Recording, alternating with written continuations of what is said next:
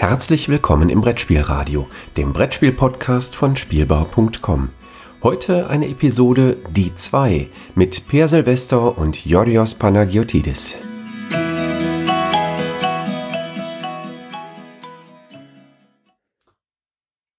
Herzlich willkommen zu einer neuen Folge von Die 2 aus der Spielepause im neuen Spielejahr jenseits der Spiel digital ist es schwer in Worte zu fassen. Es ist Folge 61, so viel haben wir schon mal rausbekommen. Und wir, das sind natürlich meine Wenigkeit, Jodros Panagiotidis, und der illustre, äh, weltberühmte und äh, nur manchmal neben der Aufnahme auf seiner Tastatur rumtippende Per Silvester. Hallo Per. Guten Abend, meine Damen und Herren. genau, also wir haben die Spiel digital hinter uns. Wir hatten zwei großartige Folgen von Die drei mit einem großartigen Gast, Christian Jakob von äh, Brett und Pet. Äh, auch hier nochmal einen äh, schönen Gruß und vielen lieben Dank an äh, Christian. Äh, es war eine sehr unterhaltsame Folge. Wer sie noch nicht gehört hat oder verpasst hat, sie sind auf der beeple.de Webseite äh, auffindbar und nachhörbar. Man einfach, man kann da einfach nach die drei suchen und eigentlich, falls ja nicht jemand an den Metadaten was geändert hat, sollten dann die beiden Folgen zu finden sein. am besten macht das jemand anders, damit man sich nicht aus Versehen spoilert. Weil das ist in der Beschreibung leider aus äh, historischen Gründen ähm, der, der draufstehen musste, was wir da drauf drin haben, was die drei sind. Genau. Genau, genau. Das ist, Aber nicht wer. Aber das, das haben wir jetzt schon verraten.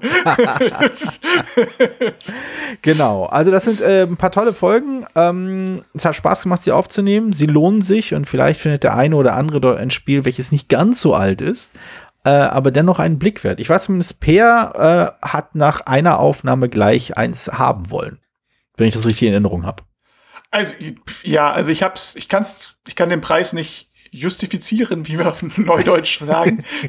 Aber ähm, äh, ich, es hat mich zumindest neugierig gemacht auf eins von denen. Ja, ja. sehr, sehr neugierig. Hm. Das, das kann ich gut verstehen. Apropos neugierig. Ich bin neugierig, welches Spiel du völlig zufällig aus deiner Sammlung gezogen hast, um heute darüber zu sprechen. Also, ähm, ich habe heute ein Spiel aus meiner Sammlung gezogen, die das seltenen Sprung geschafft hat von einem Ike Verlag des Autors von dem ich ehrlich gesagt gar nicht weiß, ob dann noch als vielen mehr erschienen ist, in, zu einem größeren Verlag äh, zu machen, zu Queen Games in diesem Fall. Okay. Und dort zum Spiel des Jahres nominiert zu worden zu sein. Und ich gehe ja, ja, ich gehe sogar so weit zu sagen, dass wenn das Spiel nicht gerade in dem Jahre bei Queen Games erschienen wurde, wo auch Soloretto erschienen ist, gegen das man wenig sagen kann als Spiel des Jahres, im hm. Jahr davor oder ein Jahr danach, also vor allem ein Jahr danach, hätte es, wäre es wahrscheinlich Spiel des Jahres gewonnen. Also ich glaube, dass es Keltis geschlagen hätte. Und, äh, ist aber auch nicht schwer. Naja, es haben andere Spiele nicht geschafft, die in dem Jahr rausgekommen sind. ja, vermutlich. Äh, also ich, ich gucke nicht nach, sonst rege ich mich auf. Äh, aber ich, ich, ich kann einfach nur spekulieren, dass das der Vorläufer zu Kaka-Alarm war. Äh, also wie gesagt, ich ähm, ja, wir hatten ja schon 2008 mal geguckt, es war tatsächlich ein, bis ja, Stone, Stone Age vielleicht eher ein schwacher Jahrgang. Ja. Ähm, und ich, es war wenig Kandidat, Spiel des Jahreskandidaten. Es war ja so ein bisschen auch die Zeit, darf man nicht vergessen, wo die Schere sehr auseinanderging zwischen komplexen Euros und das, was da Spiel, was das Spiel des Jahres eigentlich, für das das Spiel des Jahres steht. Hm. Also es war, ähm, 2008 war ja also selbst, selbst ein Metropolis, was auf der Liste war, ist von den Regeln her okay, aber es ist eigentlich kein, kein, kein Familienspiel in dem Sinne. So. Ja. Naja, äh, aber die, ich habe ja das Gefühl, dass die, dass die harten, schweren äh, Euros wiederkommen. Ja, die, ist ja aber die sie vermissen. Die waren, glaube ich, nie weg, aber die sind, äh, es sind damals waren es halt, war gab es wenig dazwischen. Mittlerweile gibt es dann doch ein viel größeres Spektrum. Also ich sag, mhm. so, es gab mal eine Zeit lang, wo sehr wenig, also Familienspiele raus, also die auch Vielspieler geeignet waren, in Anführungszeichen. Und, ja, ja. und, und, und Partyspiele und so waren auch nicht so groß. Und in dem Jahr vor Soloretto war Ton und Taxis. Und das, ich, ich, erinnere mich daran, habe ich das, habe ich bestimmt erwähnt, ne? Aber Ton und Taxis war das einzige Spiel, äh, einzige Spiel des Jahres, Spiel, das ich mal gespielt habe, äh, welches die Besitzer abgebrochen haben, weil sie es zu langweilig fanden. Das fand also ich, ich, schade.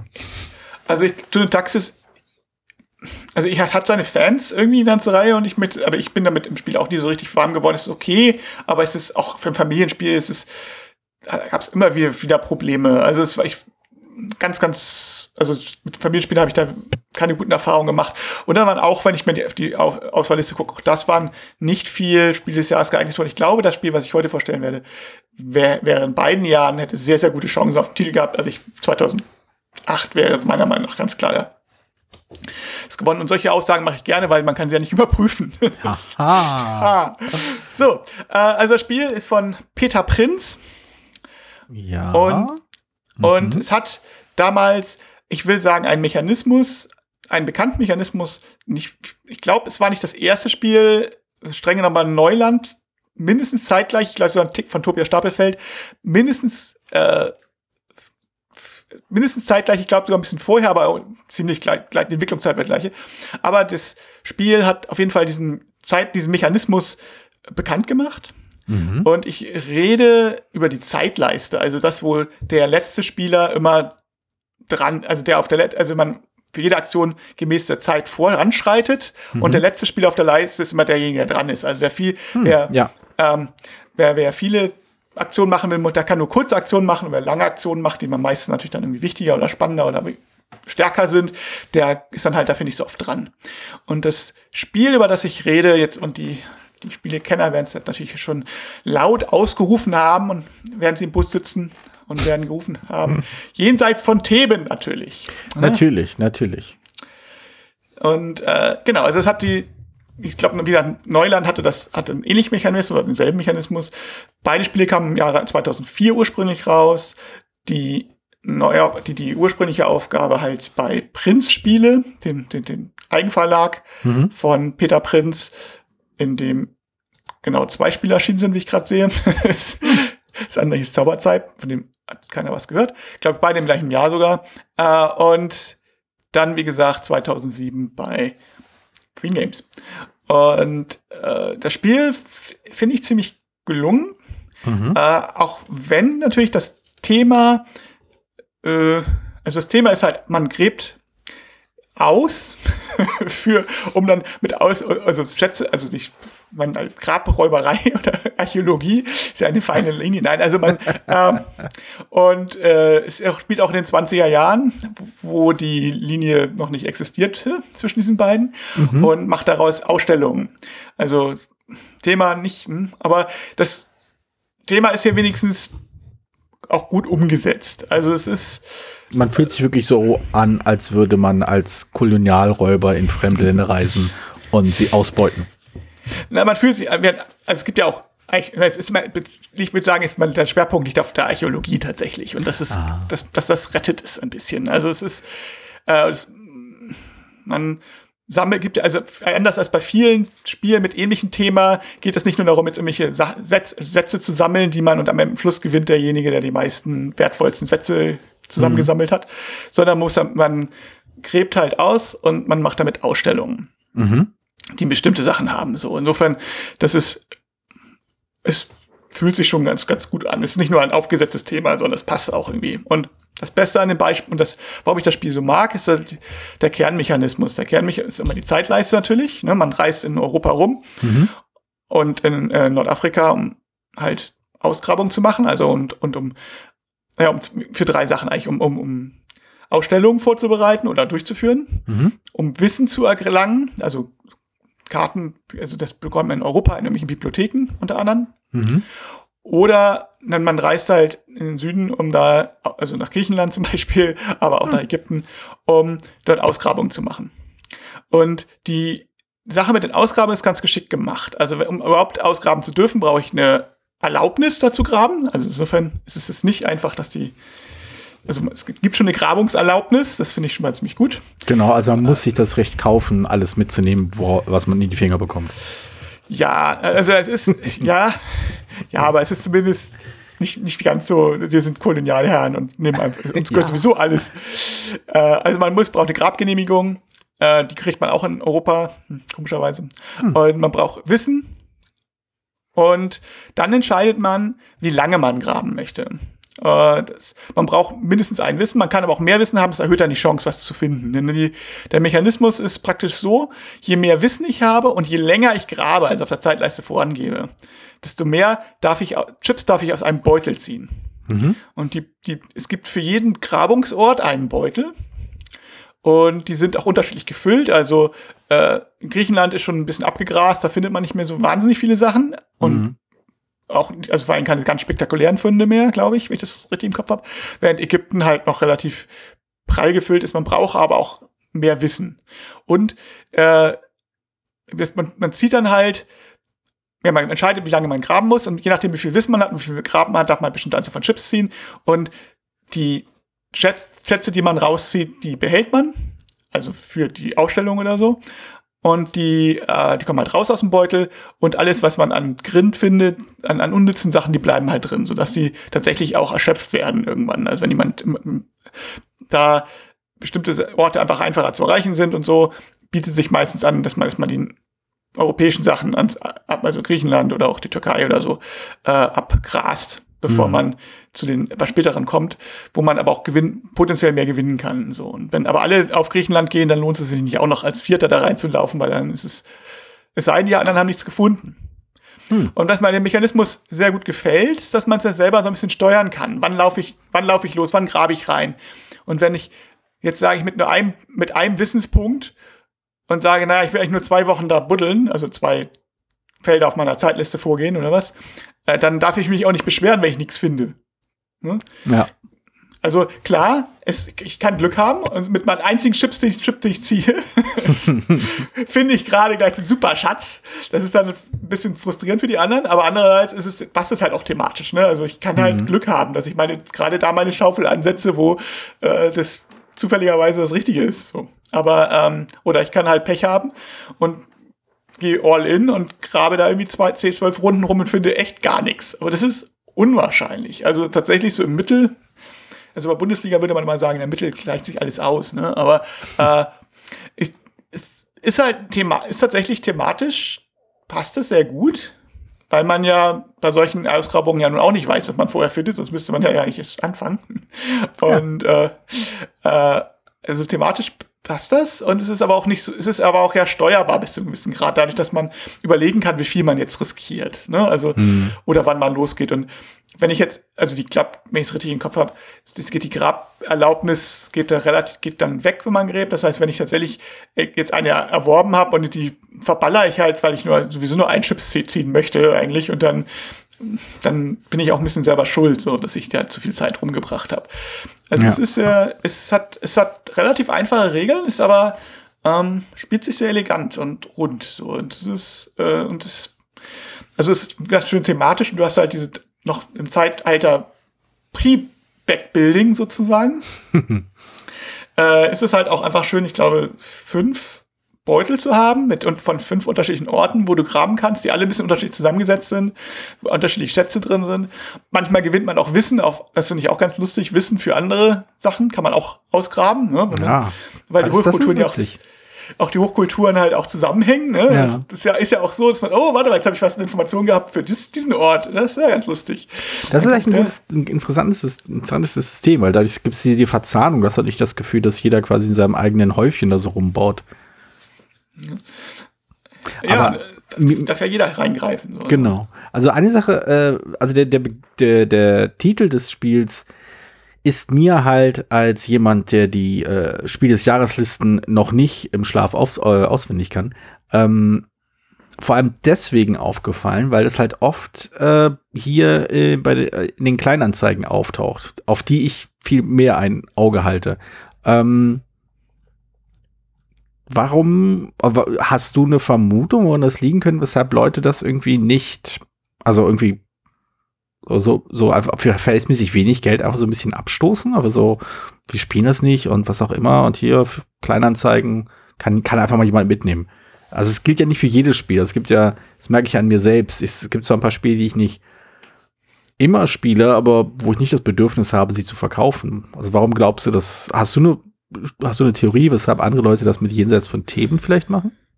Ähm, also ich sehe also bei Boardgame Geek ist es nicht so, da sind hauptsächlich Amerikaner, die das verkaufen. Ja. Aber ähm, also ich, es gibt, hängt sicherlich damit zusammen, einerseits, dass die das Themen äh, zu den Spielen gehörte, die Queen, die von Queen Games Spielen gehören, die bei Galeria Kaufhof mal für 20 Mark Euro, keine Ahnung, ah. 20 Euro rausgehauen wurden oder für 10, glaube ich, sogar 15 oder so. Also die hatten ja mal das ganze Reihe Queen Games immer da sehr günstig aus dem, ja, also im, im Sonderangebot zu haben mhm. waren. Das war mal eine Zeit lang, so zwei, drei Jahre waren, hatten sie immer ja, das war es immer regelmäßig, das ist ein Jahr oder nachdem das Spiel auf den Markt kam, schon wieder bei Galeria Kaufhof ja. sehr günstig zu haben war. Also die kleinen für fünf, glaube ich, die mittleren für zehn oder 15 und die okay. großen für 20.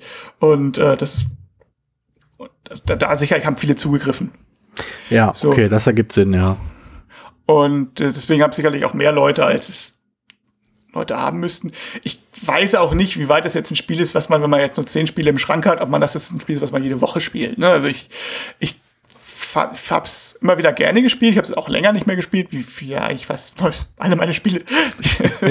Aber ähm, es ist ein Spiel, was ich immer wieder rausholen würde, weil es durchaus halt sich locker spielt. Ich weiß aber auch, dass viele Leute damals äh, halt gesagt haben, also viel Spieler insbesondere tatsächlich von dem Glücksfaktor ein bisschen frustriert waren, dass sie gesagt haben, naja, wenn man jetzt Glück hat und dann zwei Chips rauszieht und dann gewinnt man alles und der nächste der eine gewinnt dann die besten beiden und du selber krebst dann zwölf Wochen rum und ziehst nur Mist, das ist total frustrierend. Aber das und, ist ja die gleiche Kritik, die ja irgendwie gegen Quacksalber von Quedlinburg aufgefahren wurde. Und da fand ich die ja auch sehr, sagen wir mal, individuell. Hm, ja, also ich kann es schon nachvollziehen irgendwo. Es ist eher noch als bei Quacksalber, wo ja das ganze Spiel darauf ausgelegt ist, dass du Backbuilding machst und Push mhm. Luck hast. Das hier ist es halt schon so ein bisschen, dadurch, dass du ja nicht nur das aus dem Beutel ziehen hast, sondern das ja auch vorbereitet ist, dass du mhm. vorher in, in Europa rumläufst und die Karten sammelst und die Ausstellung vorbereitest und Wissen sammelst. Und mhm. das ist halt noch ein bisschen mehr Spiel. Und du baust ja auch auf der die Zeitleiste ein bisschen organisierst gehe ich jetzt noch vor denen oder nehme ich doch doch die kurze Aktion? Also es spielt sich schon noch ein bisschen mehr wie ein Euro als jetzt Quacksalber, würde ich sagen. Aber ja, ja. es, und, und das ist hier so die Wertung. Aber es ist halt auch der Fokus des Spiels. Und ich denke, thematisch, dass das thematisch tatsächlich Sinn macht. Und das ist jetzt eben nicht auch, auch keine Wasserkraft ist oder sowas, also von den Regeln, sondern tatsächlich spielt es, ja, also Spiel des Jahres kostet, ich weiß nicht, ich glaube, ich nehme mich nicht allzu sehr aus dem Fenster, wenn ich sage, es würde auch immer noch beim roten Purple und nicht beim grauen oder anthrazitfarbenen drin sein. Hm, trotz, trotz äh, Quacksalber, äh, Quacksalbers äh, Kennerspiel äh, Gewinn. Mm, ja, also weil Quacksalber ist das Problem ja einfach, dass du viele verschiedene Effekte hast, die du erstmal lernen musst. Hm, okay. Glaube ich. Und hier hast, ja, hier hast du halt auch den narrativen Anker wieder, ne? Das habe ich mhm. ja auch öfter schon gesagt. Also es ist thematisch Sinn macht und so viel hast du nicht. Du musst wissen, was du auf den, äh, den einzelnen Feldern machen kannst. Das sind nämlich drei Aktionen, die du lernen musst und warum du sie machst, sind eigentlich klar. Das sind meistens Karten, die du kriegst oder sowas. Und am Ende musst bei dem und das ähm, das Beutelziehen wird da ist, hast du so eine richtig schöne Scheibe, wo du einstellst, wie viel Wissen habe ich davon. Aha, mhm. ich habe so viele Wissenskarten aus, weiß nicht, Griechenland oder Theben oder was auch immer. Und dann sehe ich genau eine Liste, wie viele Wochen ich, äh, wie viel, wenn ich so und so viele Wochen grabe, finde ich so und so viele, kann ich gleich so, so, so viele Chips ziehen. Mhm. Und ich muss, man muss natürlich mehr als null haben. Also wenn Klar, ja. Also bei bestimmten Orten fängt es dann auch erst an, dass ich mindestens, also entweder habe ich, wenn ich nur ein Wissen habe, kann, muss ich dann auch schon zwölf Wochen suchen, um einen Chips dann zu ziehen oder so. Das lohnt sich natürlich nicht. Okay. Also, und das sieht man dann aber auch. Also, und das kann man natürlich auch vorher gucken. Und dadurch ist es, finde ich, alles relativ klar. Also es mhm. ist, es ist ja bei einem Spiel des Jahres die Einstiegshürde, die gefragt ist und nicht so sehr die, die absolute Komplexität, glaube ich. Und mhm. ähm, die Einstiegshürde würde ich jetzt nicht höher bewerten als bei vergleichbaren Spielen, die, die, ist wie Zoloretto zum Beispiel. Also ja, ja. Vielleicht ein Tickchen, aber nicht sehr viel. Spielerisch ist es noch vielleicht ein bisschen anspruchsvoller. Aber ja, es hat ja ein bisschen das Pech, das mit Soloretto rauszukommen, was, was ein rundes Spiel des Jahres ist und Schacht auf der Höhe deines Schaffens. Und also, das ist, denke ich, schon, schon gerechtfertigt gewesen, aber das war ein bisschen Pech für, für Themen, meiner Meinung nach. Ja, schade eigentlich. Aber vielleicht schaue ich mir guck ich mal, werde ich mal ein Auge auf die ganzen äh, Kleinanzeigen, die ihre Galeria Kaufhof-Erwerbung wieder hochpreisig irgendwie abstoßen wollen, um dann so nach x Jahren sich einen Wolf zu freuen, dass sie drei Euro Gewinn gemacht haben. Ich vermute mal, dass die Leute jetzt so denken, die sich Sachen halt billig kaufen und dann mit Aufschlag dann verkaufen wollen, Jahre später. Vielleicht. Na, ich kann es ja auch mal ausleihen. Ich, vielleicht ist es ja sogar was mit da für deinen Sohn. Ich weiß es ah. nicht mehr genau. Ich habe es länger nicht mehr gespielt, deswegen weiß ich jetzt nicht mehr ganz genau, ob es in Regeln noch machbar ist, aber ähm, kannst mir schon fast vorstellen, wenn du ein bisschen hilfst. Hm, klingt spannend. Apropos ein bisschen helfen. Äh, da fällt mir ein, äh, ich habe ja auch ein Spiel und ich helfe dir mal äh, dabei rauszukriegen, welches Spiel das ist, indem ich so ein paar äh, Fachbegriffe. Den Titel sagst. Äh, ah nein, das ist ja langweilig. Das ist ja keine Hilfe. Das, das, muss, das muss ich auch immer, das musste ich früher äh, den Kindern auch immer erklären, dass es keine Hilfe ist, wenn jemand anders einem alles abnimmt. Ähm, also, es ist ein, äh, also erster Hinweis, es ist kein Legacy-Spiel. Das ist ein hilfreicher Hinweis. Zweiter Hinweis, ähm, es ist thematisch, aber das ist auch seine größte Kritik, das ist auch die größte Kritik, die gegen das Spiel aufgefahren wird. Und dritter Hinweis, ich meine, wenn ich das richtig in Erinnerung habe, wir haben beide ein Exemplar im Schrank zu stehen, aber du hattest noch nicht die Gelegenheit, deines zu spielen. Okay. Wenn mich nicht alles täuscht, äh, haben wir sogar im Podcast mal den Namen schon mal erwähnt, aber nicht ausgiebig darüber gesprochen. Äh, Vermutung, welches Spiel es sein könnte. Äh, Im Moment nicht, nee. nee. Äh, es ist äh, Berge des Wahnsinns von Ach, Rob ja. Davio. Ja, okay. Ein Nicht-Legacy-Spiel. Das ist richtig, obwohl es von Rob Davio ist. Jetzt verstehe ich den Hinweis auch. Aha, siehst du, im Nachhinein. Das sind, immer, das sind immer die besten Hinweise, die man dann versteht, wenn man genau. weiß, was, was, was, auf was sie hinweisen sollen. ja, äh, genau. Ähm, genau, das ist halt ein, äh, ein kooperatives Spiel, äh, was vor dem Hintergrund, äh, vor irgendeinem Lovecraft-Hintergrund oder Lovecraft-Geschichte spielt. Und ähm, ich mag es sehr. Es ist eins dieser Spiele, die ich habe, die ich mag. Das, das äh, ist, ist zugegebenermaßen ein Großteil der Spiele, die ich, die ich habe. Äh, nur wenige Ausnahmen kann ich nicht leiden. Ähm, aber das mag ich wirklich sehr, auch wenn ich mich, es mich immer so ein bisschen ärgert, dass es in die Partyspielecke geschoben wird. Also selbst auf Boardgame Geek wird es in die Partyspielecke geschoben. Es ist halt, wird halt in die Kategorie eingefügt äh, und die verschiedenen Vergleichskategorien da muss ich schon äh, zugeben, passen da alle nicht rein. Sowas wie, es ist halt kein Kinderspiel, es ist halt kein, kein Kriegsspiel, es ist kein, ja, thematisch, wie gesagt, das ist halt der größte Kritikpunkt, äh, der gegen das Spiel aufgefahren wird. Es wäre thematisch unpassend. Ähm, und das hat viel damit zu tun, dass es halt eben auf äh, einer Geschichte von äh, Hewlett Packard Lovecraft basiert. Ähm, das ist nicht sein richtiger Name ähm, genau, also wer, wer, hat sich so ein bisschen mit der, wer den Namen schon mal gehört hat oder beziehungsweise ihn einordnen Lovecraft. kann. Lovecraft, ja, nicht Hewlett Packard. äh, ja, Lovecraft, äh, wer mit Lovecraft was anfangen kann äh, oder schon mal gehört hat, der weiß wahrscheinlich auch ein bisschen was über den Cthulhu-Mythos, was halt ähm, tragischerweise eine Menge Leute äh, mittlerweile vor allem kennen als diese komischen billigen Tentakelviecher, die in jedem zweiten Kickstarter auftauchen, weil äh, die Geschichten in der Public Domain gelandet sind und deswegen keine Lizenzgebühren dafür gezahlt werden müssen.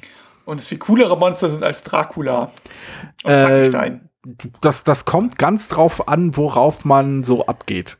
Ähm, ich meinte das halb ironisch, aber ja. Was? Ironie in diesem Podcast? Aber zumindest kann man, naja, ich meine, es ist die Verständnis, ne? Man braucht, äh, so viele Möglichkeiten hat man nicht für große Monster. Man kann natürlich irgendwas aus der Mythologie nehmen.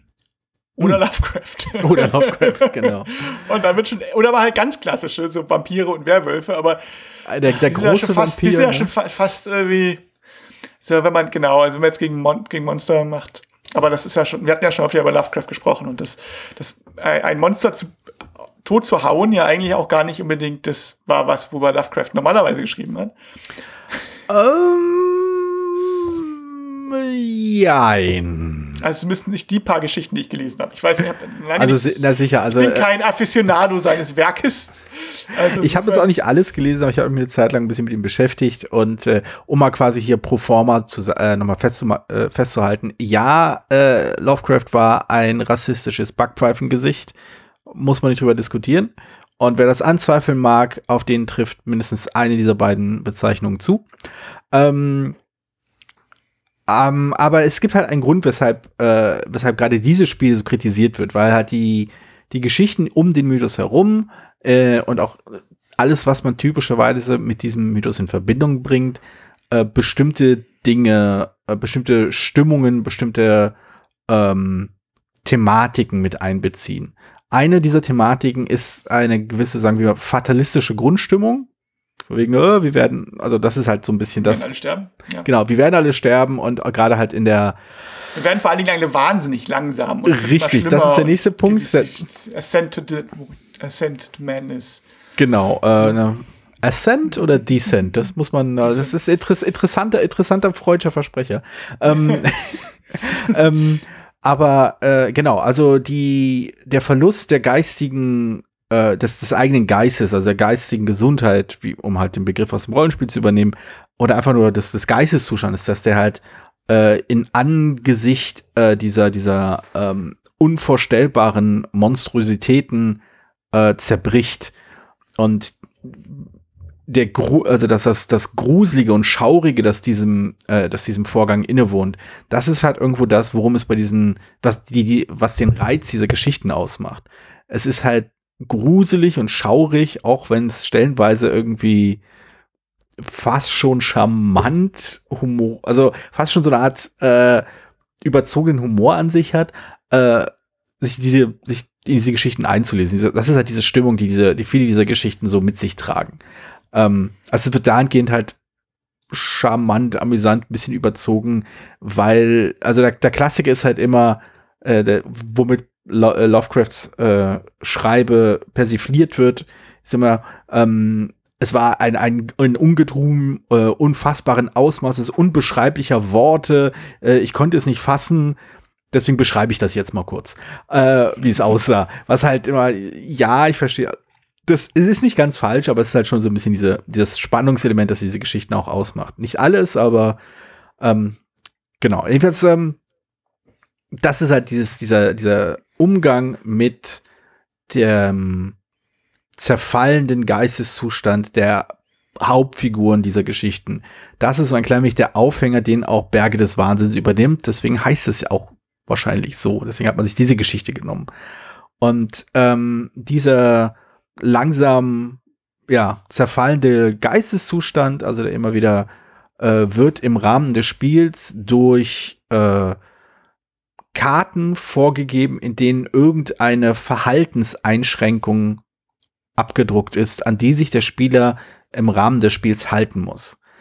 Es gibt irgendetwas, was der Spieler oder die Spielerin tun muss, während sie ganz normal das Spiel spielt oder nicht tun darf, während sie ganz normal das Spiel spielt oder auch so solche Einschränkungen, man darf nur zum Beispiel reden, wenn man vorher bestimmte Dinge tut oder wenn bestimmte Dinge getan werden oder wenn man bestimmte Dinge Art und Weise angesprochen wird und so weiter und so fort. Das ist allein vom Spieldesign betrachtet grandios. Es ist superb. Es ist in seiner verspielten ähm, Art, in seiner Freude schaffenden ähm, Unterhaltsamkeit echt wirklich schwer mit was anderem zu vergleichen, was nicht voll und ganz in die Blödelecke geht. Also das ist absolut. Also ich, ich, also wir letztes Mal, als wir gespielt haben, hatte ich als hatte ich als erste Karte, weiß ich noch genau, irgendwie nicht richtiges Gedächtnis oder so. Und ich durfte halt immer nur maximal drei meiner fünf Handkarten gleichzeitig auf der Hand haben. und äh, hab dann immer die, den Rest einmal auf den Tisch gelegt und wir drei geguckt und wir haben geschafft. Und alle anderen haben hinterher gesagt, wir haben uns die ganze Zeit gefragt, was du da machst. Warum nimmst du nicht einfach die, Karten, die alle Karten auf? Warum legst du es denn immer dahin? Und also die sind, also es, es, es witzig, weil ja jeder weiß, dass jeder so eine blöde Karte hat. Und aber ja. trotzdem gibt es dann immer so ein komisches, also manchmal ist es klar, dass der das jetzt, dass er bestimmte Sachen macht, wenn er, der will jetzt nicht mit uns reden oder er redet nicht mit uns und, ja. oder zieht irgendwie, er verzieht sein Gesicht oder so, weil er das muss. Aber also, so manche Sachen sind einfach, man weiß halt nicht genau, was auf der Karte drin steht, und man weiß halt auch nicht, warum macht er das jetzt? Warum ja. macht er so Krams? Und ja. das, das, das, das finde ich immer als die besten Umsetzungen. Ich meine, ich habe ja schon mal über äh, mentale Störungen in Spielen geschrieben. Und das, äh, das will ich jetzt gar nicht hier ausführen und auch nicht kritisieren, wie jetzt das hier umgesetzt wird, aber generell ist es ja so, dass man eben, das ist ja aber auch, das ist, man weiß ja normalerweise nicht, was, warum der andere so reagiert in, mhm. im realen Fall. Und wenn ein Spiel das umsetzt, finde ich das immer sehr, sehr, sehr cool. Also ich, ich weiß, ich hatte mal ein anderes Spiel gespielt, wo ich jemanden, also ein Rollenspiel gespielt, wo ich jemanden gespielt habe, der Paranoia hatte. Und irgendwie habe ich es immer wieder hingekriegt, meine Mitspieler zu, zu verwirren. So. Also wenn ich gefragt habe, so, und hat uns jemand verfolgt und der Spieler hat ja gesagt, ja, ja, hat, euch hat, hat gewürfelt und dann sagt, ja, sie haben ja, die ganze Zeit, aber du hast ihn fast abgeschüttelt und, und so. Und dann, und was? Und dann so, und dann, er ist, er ist paranoid, er denkt immer, er ist erfolgt. so. genau. Das sind immer die schönsten Momente. Und das, das, das finde ich, setzt das Spiel gut um. Und im Prinzip setzt das Spiel auch gut um, also weil es ein, ist halt ein kooperatives Spiel, bei dem man diesen Berg erklimmen muss und es wird immer schlimmer. Und mhm. das setzt das Spiel eigentlich auch gut um. Ich glaube aber, dass die Kritik an dem Spiel deswegen da ist, weil diese beiden Teile, äh, ich, ich will nicht sagen, dass sie nicht zusammenpassen, aber tonal sich, nicht, nicht beißen ist zu hart ausgerückt, aber tonal etwas entgegengesetzt stehen. Also so. Das weiß du, ich, ja. Hm. Also, wenn du weißt, was ich meine. Ich, ich, also ja, ich, ich, ich, glaub, mag ich, weiß, das, ich mag das Spiel auch sehr gerne, aber es ist halt auch schon deswegen schwierig auf den Tisch zu bekommen, weil es muss einerseits eine Gruppe sein, die kooperative Spiele macht, bei denen man durchaus auch ein bisschen taktieren muss und überlegen muss, wie gehen wir da ran und was machen wir und ein paar Regeln lernen muss. Also es ist nicht so ein Spiel, wo man sagen kann, zack, losgespielt und so. Auf der anderen Seite aber auch ein Spiel, wo man eben äh, sich eventuell nur mit Leuten unterhalten darf, die, äh, die mit ihrem Finger ein Fingerbad machen. und äh, das, das, das also sehr albern und deswegen auch diese Party-Ecke, in der ich das Spiel auch nicht sehe, wie es jetzt im Moment umgesetzt ist.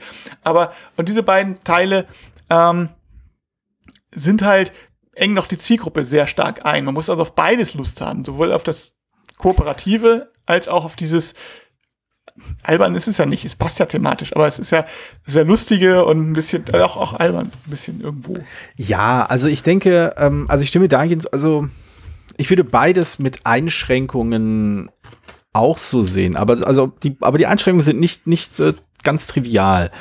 Also zum einen, ähm, was die Komplexität des Spiels angeht oder auch die Herausfor das Herausforderungsniveau des Spiels angeht, würde ich das nicht ganz so eng sehen. Also ähm, es ist auf jeden Fall komplexer als das, was man ein, als Partyspiel versteht und durchgehen lassen würde.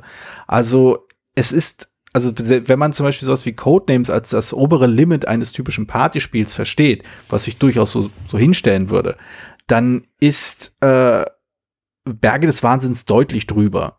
Das ist halt wirklich ein absolut legitimes kooperatives Spiel. Also so wie man halt andere kooperative Spiele halt ganz deutlich dort sehen würde und nicht als in der, in der Partyspielecke sehen würde, dass man eben mal so auf den, auf den Tisch schmeißt, um halt sich so, um so ein bisschen das Eis zu lockern und so ein bisschen hier, ne, äh, miteinander so ein bisschen äh, Spaß zu haben. Ähm, was halt generell immer die Funktion eines Partyspiels, anders als zum Beispiel Strategiespiele, ist ja in meinen Augen durchaus ein klein wenig äh, Menschen näher zu bringen, Menschen halt explizit so ein bisschen äh, ja, zusammenzubringen als Gruppe, dieses Gruppengefühl aufzubauen und eben nicht durch komplexe, schwierigen Wettbewerb oder sonst irgendetwas, sondern einfach durch Leichtigkeit. Und ich würde schon, ich würde dir zustimmen, Berge des Wahnsinns fällt da nicht rein. Äh, wo ich das nicht so sehe, ist, dass das Spiel so schwer ist, dass man groß taktieren muss. Denn da finde ich, kann man das, das kann man ganz gut justieren. Also kann man, man kann auf jeden Fall versuchen, es ähm, zielstrebig auf, äh, ja, auf Erfolg zu spielen, wie man es halt gewohnt ist. Äh, aber man kann auch, wenn man halt einen Gang runterschaltet, einfach einfach nur die nächste Stufe schaffen, einfach die nächste Stufe schaffen und nicht irgendwie langfristig zu überlegen, okay, wir müssen jetzt, äh, wir haben so und so viele Runden Zeit, in dieser Runde müssen wir das und das geschafft haben, in zwei Runden müssen wir das und das geschafft haben, wo maximieren wir irgendwie, wo, welche, welche Entscheidung sollten wir jetzt fällen, wo lang sollten wir uns bewegen, damit wir unsere, unsere, äh, die Wahrscheinlichkeit erhöhen, die Sachen zu bekommen, die wir haben wollen.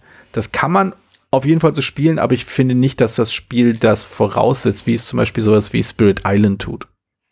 Nee, also natürlich nicht, aber es ist, ähm, es ist halt, ja, man hat schon das Gefühl, dass man ein bisschen gezielter auch spielen muss und ein bisschen cleverer spielen muss, als es vielleicht so diese Karten, die dann im tonal im Mittelpunkt stehen, implizieren. Also ich, es ist schwierig. Ja.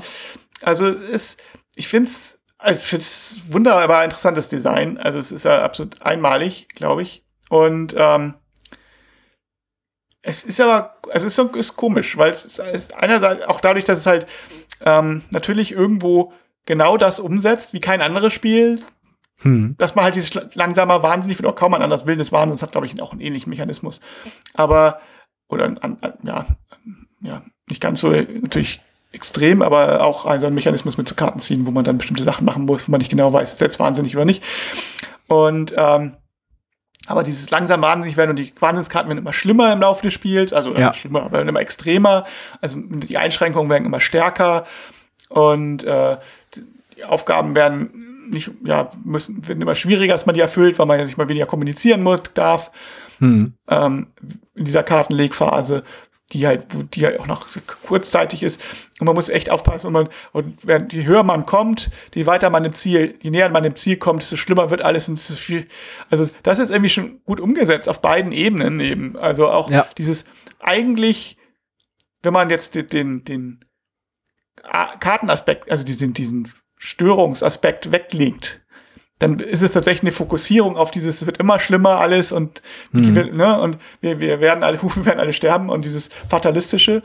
Und wenn man den anderen Aspekt auch zur Seite nimmt, ist das ja, wir werden ja tatsächlich immer alle mehr wahnsinnig in Anführungszeichen. Also mhm. So wie so, wir fallen immer, wir, die Probleme werden immer größer, wir nehmen immer, kriegen immer mehr mentale Störungen oder mehr stärkere und mhm. ähm, es wird immer schwieriger miteinander überhaupt zu reden und äh, das, das ist eigentlich eine gute Umsetzung. Ja. Auf der anderen Seite ist es natürlich tonal, aber ganz anders, also in der Wirkung, als ähm, es als ja. Lovecraft-Filme eigentlich, äh, Lovecraft-Filme, äh, Bücher, äh, Geschichten eigentlich sind. Genau, ich glaube, das ist, das ist der springende Punkt. Ich glaube, die Erwartungshaltung gerade von Leuten, die eben die Lovecraft-Geschichten äh, kennen und schätzen und auch unironisch schätzen oder halt ohne, auch mit verhältnismäßig wenig Distanz äh, irgendwie äh, genießen, die werden auf jeden Fall enttäuscht, denn ähm, das Spiel macht etwas, was sonst, äh, was eigentlich nur ein anderes Spiel, das, ich, das wir vor kurzem euch besprochen haben, macht und meiner, meiner Meinung nach auch recht gut macht. Es ähm, füllt das Spiel mit Humor. Und ich glaube, eine große Schwierigkeit, äh, also dieses, dieses, diese, dieses tonale ähm, dieses Disjunkte dieser beiden Ebenen des Spiels, dass man auf der einen halt eine, ein durchaus herausforderndes kooperatives Spiel hat und auf der anderen Ebene halt Humor, äh, ist etwas, was viele Gruppen schwer vereinbaren können. Ich habe mal, um mal ein bisschen Name-Dropping zu betreiben, ich habe mal vor zwei, drei Jahren äh, zu der Spiel des Jahresverleihung, als ähm, Matt Leacock und Rob Davio in Berlin waren, um äh, Sonderpreis für, ich glaube, Pandemic Legacy Season 2 zu bekommen, mhm. habe ich ihn mal kurz interviewen dürfen und ihn mal drauf angesprochen. Und äh, das, den Begriff, den er benutzt hat, den ich, der mir so in Erinnerung geblieben ist, war, dass das Spiel, äh, englisches Wort jetzt, sehr whimsical wäre. Äh, ein Begriff, der nicht einwandfrei direkt ins Deutsche übersetzbar ist, was Rob Davio so lustig fand, dass er das gleich getweetet hat. Ähm, weil das halt so ein bisschen äh, in so kulturelle Stereotypen passt.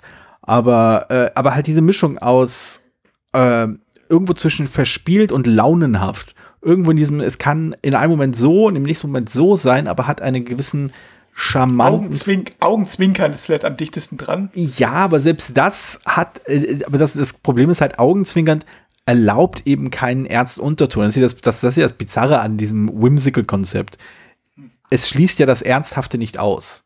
Ja, das stimmt. Und das finde ich, äh, das, ich, ich verstehe absolut, ähm, dass wenn man dann halt irgendwie, ja, ohne sich intensiv mit dem Kram auseinandergesetzt zu haben, weder die Geschichten noch den Designern noch dem Konzept von Humor in Brettspielen, ähm, dass man da nicht so einfach reinkommt. Und ich bin mir auch sicher, also er meinte ja auch, auch äh, das ist jetzt keine europäische Herausforderung, eine deutsche Herausforderung gewesen. Es gibt ja ganz viele Länder, in denen dieses Spiel nicht gezündet ist, aus vermutlich sehr ähnlichen Gründen. Äh, aber äh, ich erinnere mich halt bei dem Konzept von Humor immer an Cosmic Encounter, was es halt wirklich geschafft hat, ein saukomisches Spiel zu sein und immer noch ein unglaublich solides Spiel. Und ich glaube, und ich finde, Berge des Wahnsinns äh, zieht nicht gleich aus verschiedenen Gründen, aber bewegt sich in ähnlichen Fahrwassern. Es ist ein wirklich rundes und solides Spiel. Man kann dem Design, finde ich, sehr wenig vorwerfen, außer dass es vielleicht ein bisschen hakelig ist, wenn man wirklich als, als Seltenspieler an so ein Spiel herangeht. Es hat ein paar fummelige Sachen, aber genau. ich denke auf jeden Fall, es ist auf jeden Fall, naja, es ist halt sehr einzigartiges Spiel, hatte ich ja auch schon mehrfach mhm. gesagt, originelles Spiel und als solches natürlich aber auch nicht ganz in der Mitte des Mainstreams ansässig, ja. sondern es ist ja. natürlich, es ist ein Spiel, was sehr eigenständig ist und damit natürlich aber auch mit Erwartungshaltung bricht und auch Leute dann, wo Leute sagen, das ist nicht das, was ich deswegen nicht spielen möchte oder das ist, dafür habe ich keine Gruppe oder das ist nicht ganz, ich möchte lieber so oder so oder so. Ne? Also hm. das, das ist sicherlich das. Es ist kein Spiel, auf das man, das man einfach, das man genießen kann, wenn man nicht gewillt ist, sich darauf einzulassen. Und ja. ich glaube, man muss gewillt sein, halt ein Lovecraft-basierendes oder Cthulhu-basierendes Spiel. Was ist überhaupt Cthulhu? Weiß ich gar nicht. Sagen wir es mal, Mythos-basierendes Spiel äh, zu benutzen, was Humor hat. Und zwar nicht so diesen äh, augenzwinkernden Humor oder diesen, diesen, sagen wir mal, etwas, etwas klamaukigen Humor, der, um, man, man entschuldige bitte, wenn ich das jetzt falsch darstelle. Ich glaube, es gibt bestimmt eine Menge Fans unter den Zuhörern, die jetzt wütend aufschreien werden. Aber äh, äh, ich glaube, dieses aktuelle Cthulhu-Spiel, Death May Die oder so, das hat halt einen sehr viel klassischen, also nicht klassischen, so sehr viel typischen äh, Nuller und Zehner, Zwanziger Humorstil drauf. Alles so ein bisschen überzeichnet, über verblö irgendwie so ein bisschen überzogen und alles so ein bisschen abgefahren und es wird viel geballert und geknallt und gekracht, was äh, in keinster Weise als Kritik gemeint ist. Äh, aber es, es ist halt eine andere Art von Humor, die mit dem Cthulhu-Mythos da in Verbindung gebracht wird, als es der Humor bei Berge des Wahnsinns ist. Denn dort findet der Humor halt eben auf der Spielerebene statt. Also das inhaltlich, also das Spiel selbst, die, die Präsentation und das, was man da sieht, das, da, da ist kein Witz drin. Da ist halt nichts, nichts innerhalb der Darstellung ist irgendwie mit dem Augenzwinkern gemacht. Die Illustrationen sind ganz, ganz trocken, ganz normal. Das, es gibt keine albernen Witzchen oder Anspielungen, die einem irgendwie anspringen, als ob man hier äh, Clank spielen würde. Es ist halt einfach ein ganz solides Spiel, aber sobald man die, ähm, diese Karten nimmt, die halt die Kommunikation einschränken, die, die Zusammenarbeit einschränken und einen zwingen, Dinge zu machen oder einfordern, Dinge zu machen, die so aus dem Rahmen fallen, dass die, dass die irgendwie instinktive Reaktion ist, einfach mal laut loszulachen. Ja, also das ist natürlich das, was wir auch letztes Mal bei, bei Cosmic Encounter schon gesagt haben. Es ist natürlich, man ist ja gewohnt, man heißt ja auch, man wird zum Lachen gebracht. Also man ist ja selber sehr passiv sozusagen normalerweise. Ja. Und äh, also irgendwas taucht auf und bringt einen zum Lachen, obwohl man das eigentlich gar nicht so will und so. Es ist so ein bisschen ja. Um mal die deutschen Klischees raushängen zu lassen. Aber ähm, ich wollte nicht lachen. Und dann genau. hat er einen Witz gemacht. Genau, hat mich zum Lachen gebracht. Gegen so eine Misskerl. Ich war gefesselt. So. Und, ähm, und konnte mich nicht wehren. So. Und nee, wenn hier diese Spiele versuchen das ja aktiv, dass, dass das Spieler aktiv etwas macht, mhm. was, was dann alle zum Lachen bringt. So, ja. Und das ist, das ist natürlich eine andere Rolle, als man es oft gewohnt ist, weil es in Spielen natürlich auch schwierig ist. Also, und das wieder, um den Kreis zu schließen, eine Sache, die man erst von Partyspielen kennt, weil sie das genau das eben diese Aktivation ins, in den Mittelpunkt legen und nicht so sehr das Spiel oder die Spielgeschichte oder genau. die Spielmechanismus. Also ich, ich finde auch, ich finde die Bezeichnung Partyspiel auch sehr viel irreführender und verfälschender als die Bezeichnung Cthulhu-Spiel. Ich kann bei beiden verstehen, dass Leute, die wegen, dies, einem, wegen dem einen oder dem anderen Begriff das Spiel interessant finden, irgendwie sich dieses dann aus, der, aus dem Schrank ziehen.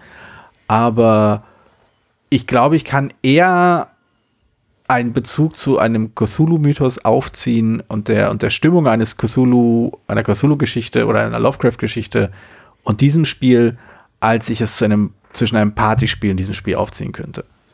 Äh, ja, das ist so mein, mein finales Urteil. Großartiges Spiel, eine wunderschöne Produktion von Yellow, die ja eh nicht gerade knauserig sind, was mit, äh, was so die ähm, ja, die Grafik und die, die, Produ also die, die Elemente, die, die Haptik und so eines Spiels angeht. Ähm, ja.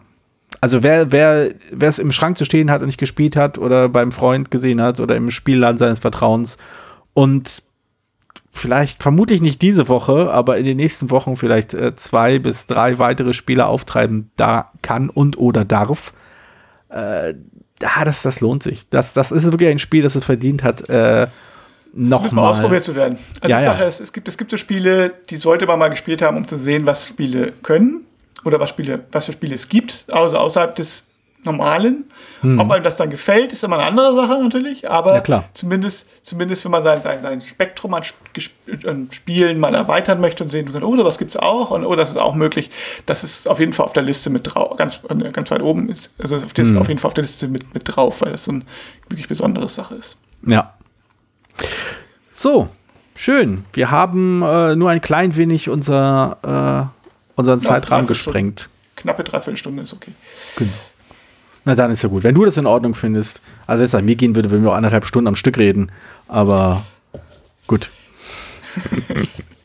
Sehr schön. Äh, dann sprechen wir uns in Bälde und wieder über zwei Spiele, die wir zufällig aus unseren Sammlungen gezogen haben, um sehr gezielt darüber zu sprechen. Dann bis dann. Bis dann. Vielen Dank, dass du diese Episode Brettspielradio D2 gehört hast. Falls du dich mit uns austauschen möchtest, dann findest du uns auf Twitter. Peer unter König von Siam, Jorios unter Joe Dizzy und Jürgen unter spielbar.com. Außerdem gibt es eine tolle Community rund um das Beeple Brettspiel Blogger Netzwerk. Hier nutzen wir Slack, eine kleine App für den Austausch mit Hörern, Lesern und Zuschauern. Falls du ebenfalls dazu stoßen möchtest, sende einfach eine E-Mail an info@spielbar.com, dann senden wir dir einen Einladungslink zu. Bis bald, wieder hier bei Brettspielradio die 2.